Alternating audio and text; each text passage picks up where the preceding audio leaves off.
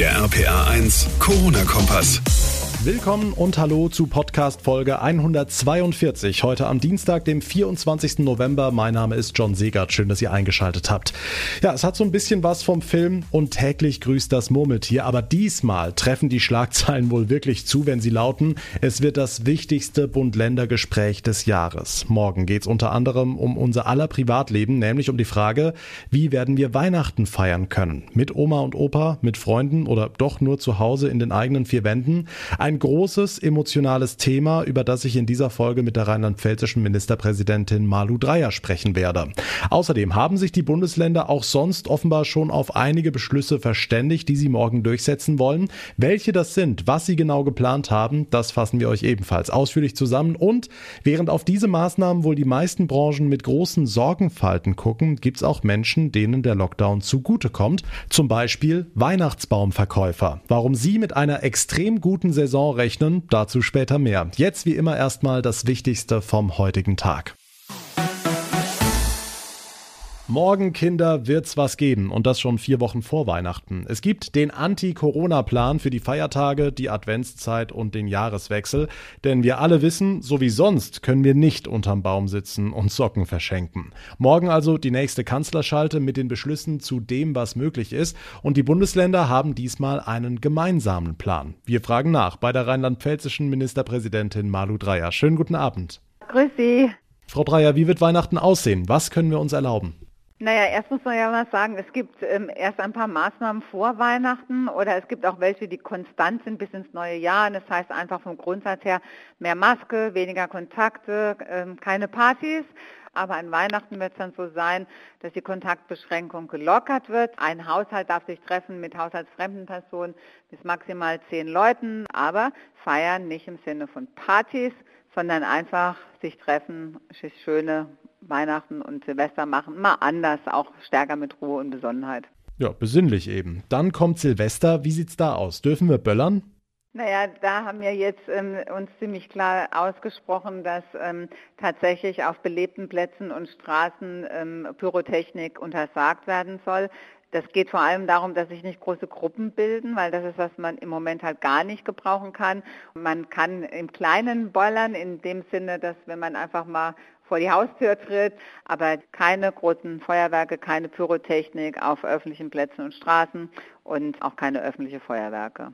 Okay, und wenn der Lockdown bis zum 20. Dezember verlängert wird, darf die Gastronomie da aufs Weihnachtsgeschäft hoffen? Ja, also es gibt eine Formulierung, dass man dann am, äh, ja, gucken muss, wie entwickeln sich die Zahlen. Aber ich will trotzdem sagen, dass wir im Moment in Land Rheinland-Pfalz über 130 Fälle oder Inzidenz haben aufs ganze Land gesehen. Es ist äh, aus meiner Sicht jede Anstrengung wert, dass wir in die Nähe von 50 kommen. Aber ich glaube, das Weihnachtsgeschäft ist eher ein Geschäft, was wir, womit man nicht so rechnen kann, sondern dass wir eher mit großer Hoffnung dann auch ins neue Jahr starten und dass wir auch beginnen unmittelbar dann mit dem Impfen, sodass sich Leben auch irgendwann mal wieder normalisiert und zwar im neuen Jahr der Anti-Corona-Fahrplan der Bundesländer. Noch sind das alles nur Vorschläge für die nächste Kanzlerschalte morgen Nachmittag. Vielen Dank, Ministerpräsidentin Malu Dreyer. Ich danke Ihnen. Also die Länder haben schon einiges beschlossen. Was erwartet uns im Dezember außerdem noch? Hier ein ausführlicher Überblick. Maskenpflicht. Das Tragen eines Mund-Nasenschutzes bleibt natürlich weiterhin bestehen, also in Geschäften, in Bus und Bahn sowie in bestimmten Innenstadtbereichen. Darüber hinaus soll die Maskenpflicht aber auch erweitert werden, zum Beispiel auf Parkplätze vor Supermärkten. Feuerwerk soll, wie Frau Dreier gesagt hat, nicht grundsätzlich verboten werden, nur auf öffentlichen Plätzen. Im privaten Rahmen bleibt es bei dem Appell, auf Böller und Raketen zu verzichten. Der Kauf und Verkauf von Feuerwerk soll aber nicht untersagt werden. Schulen und Unis. Grundsätzlich sollen Schulen und Kitas offen bleiben aus bildungs- und sozialpolitischen Gründen, wie es heißt. Letztlich werden aber unterm Strich die Länder je nach Infektionsgeschehen entscheiden, ob es weitere Maßnahmen braucht, wie etwa den Wechselunterricht. Hochschulen und Universitäten sollen grundsätzlich auf digitale Semester umstellen, mit Ausnahmen von Labortätigkeiten, Praktika, praktischen Ausbildungsabschnitten und Prüfungen. Einzelhandel bleibt unter den geltenden Hygienebestimmungen geöffnet, damit auch an den Adventswochenenden die Abstände in den Geschäften und den Städten eingehalten werden können, wird die Bevölkerung dazu aufgerufen, ihre Weihnachtseinkäufe auch unter der Woche zu erledigen.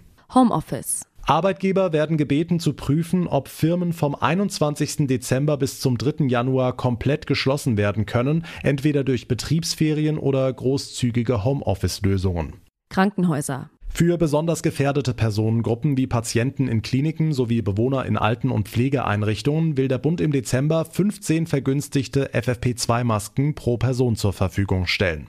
Religion. Steht noch auf der Agenda von Bund und Ländern. Sie wollen das Gespräch mit den Religionsgemeinschaften suchen, um Kontakte auch in der Weihnachtszeit zu reduzieren. Große Gottesdienste an den Feiertagen sollen aber vermieden werden. Soweit das Vorhaben der Länder, aber Felix Christmann aus den RPA1 Nachrichten, könnte davon denn morgen im Gespräch mit der Kanzlerin noch mal was gekippt werden?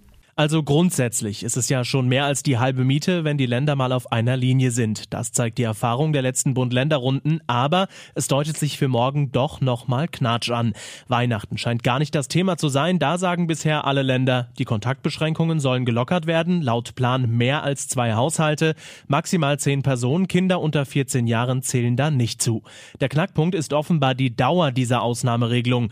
Bayerns Ministerpräsident Söder hat mit Blick auf den Jahreswechsel zwei Zweifel angemeldet, sagt, dass da morgen nochmal nachgebessert werden müsse. Und dann ist da auf der anderen Seite natürlich morgen noch die Kanzlerin, die sich in der Vergangenheit immer für strengere Maßnahmen ausgesprochen hat und die Länder in einigen Punkten auch schon überzeugen konnte.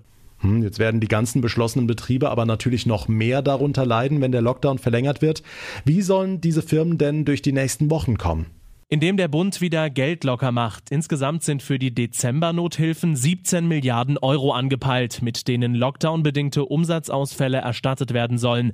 Alles schön und gut, sagt die Fraktionschefin der Linken, Amira Mohamed Ali, nur die Betriebe hätten noch nicht mal das Geld für November. Hier muss man leider feststellen, dass die Hilfen, die die Bundesregierung zugesagt hatte, auch für den November, dass die in allermeisten Stellen überhaupt noch nicht angekommen sind. Aber das muss doch geschehen. Und auch da sehe ich keine konkreten Pläne der Bundesregierung, wie das gewährleistet werden kann. 14 bis 15 Milliarden Euro hatte der Bund für die Novemberhilfen angepeilt. Ob das reicht, fragt sich auch der Chef des rheinland-pfälzischen Hotel- und Gaststättenverbands, Gerion Haumann. Wir sind inzwischen bei über zwei Drittel der Betriebe angelangt, die ihren Betrieb in der Fortführung existenziell bedroht sehen. Also es ist allerhöchste Alarmstimmung und äh, die Branche darf nicht alleine gelassen werden. Der Bund rechnet damit, dass erste Gelder noch bis Monatsende fließen werden, nicht nur an Firmen, sondern auch an Solo-Selbstständige und Künstler. Die Infos von Felix Christmann. Vielen Dank. Der Einzelhandel bleibt also weiter geöffnet. Wir sollen unsere Weihnachtseinkäufe nach Möglichkeit unter der Woche erledigen, damit die Städte nicht aus allen Nähten platzen. Oder man bestellt die Geschenke einfach online. Amazon ist wohl der große Gewinner der Corona-Krise. Neulich habe ich irgendwo gelesen, dass Jeff Bezos, der Amazon-Chef, pro Sekunde 3600 Dollar verdient. Wahnsinn. Und ich denke, da kommen jetzt im Weihnachtsgeschäft noch ein paar Cent dazu. Denn auch im Amazon-Logistikzentrum in Frankenthal in der Pfalz, da ist gerade die Hölle los. RPA1-Reporter Thomas Thomas Stüber. Über 1600 Mitarbeiterinnen und Mitarbeiter sorgen dafür, dass wir alle unsere Pakete rechtzeitig bekommen. Und dafür wurde auch in den kommenden Wochen ordentlich aufgerüstet. Amazon-Sprecher Thorsten Schwindhammer. Da ist natürlich viel zu tun. Das heißt, wir planen zusätzliches Volumen ein für die Lagerung. Äh, wir stellen ähm, dann auch hinsichtlich Peak zusätzliche Saisonarbeitskräfte ein. Das ist auch in Frankenthal geschehen mit einigen hundert zusätzlichen ähm, Saisonarbeitern. Wir sind da sehr, sehr gut vorbereitet, um einfach dieses ganze Volumen gemeinsam zu stemmen. Und es ist ja jetzt Ende November. Viele haben noch keine Geschenke. Das heißt, es ist auch erst der Anfang des Weihnachtsgeschäftes. Aktuell ist es so, dass wir sehr, sehr viel einlagern. Jetzt aber gerade so der, der Umschwung ist, dass jetzt auch sehr viele Artikel rausgehen. Und je weiter den Heiligabend drücken, ne, desto mehr Artikel gehen natürlich raus und das sind dann in der Regel auch die Sachen, die dann Heiligabend unter dem Weihnachtsbaum liegt. Erfahrungsgemäß jetzt gerade in der Zeit viele Adventskalender, aber dann auch richtig äh, Richtung Heiligabend sehr, sehr viel Playmobil, Lego, äh, alles äh, in dieser Form. Nochmal Thorsten Schwindshammer. Also im Amazon Logistikzentrum in Frankenthal ist das Weihnachtsgeschäft angelaufen. Über 1600 Mitarbeiter und Saisonarbeiter helfen dabei, dass wir alle unsere bestellten Waren am 24. Dezember unterm Weihnachtsbaum haben. Die Infos von Thomas Stüber. Vielen Dank.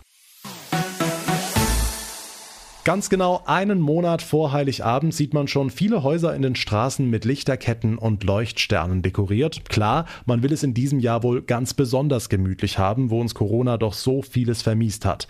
Profitieren könnte von dieser aktuellen Stimmung der Weihnachtsbaumverkauf. Ein Fachmann aus Bad Kreuznach rechnet wegen der Pandemie mit einer besonders guten Saison. RPA1-Reporterin Maike Korn.